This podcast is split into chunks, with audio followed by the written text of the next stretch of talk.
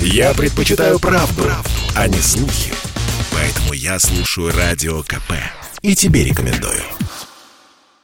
Россия и Беларусь. Время и лица.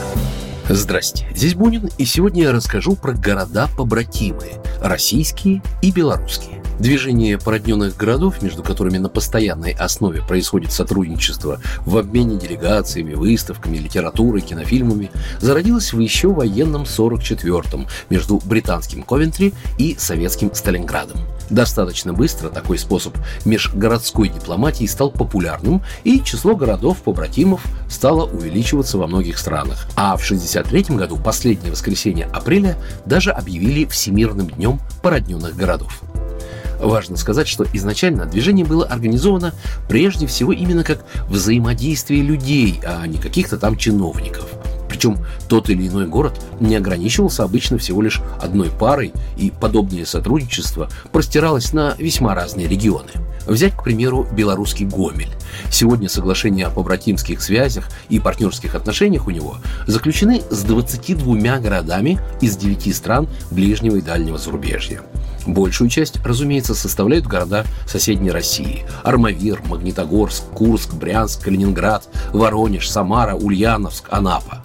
Партнерские отношения налажены у Гомеля и с шотландским Авердином, болгарским Бургасом, Клермон-Ферраном во Франции, грузинским Кутаиси, Новисадом в Сербии, Пармой в Италии и даже китайским Хуайянем – Свыше 70% от общего объема экспорта в Российскую Федерацию, например, у Гомеля приходится как раз на породненные города – Экспорт гомельской продукции осуществляют такие крупные предприятия, как Гомель-Сельмаш, Гомель-Стекло, Гомель-Древ, Гомельская мебельная фабрика «Прогресс» и Гомельский литейный завод «Централит». Конечно же, помимо экономических, развиваются и культурные отношения между городами. Всевозможные фестивали студенческого творчества, совместные игры КВН, международный молодежный лагерь всегда проходят с активным участием жителей городов-побратимов. Кто-то может вспомнить, что еще при Советском Союзе была широко распространена переписка между между школьниками и студентами разных стран, а города обменивались подарками. Ну, понятно, что в наши дни при повсеместном распространении интернета подобная форма отправления писем в конвертах сошла на нет.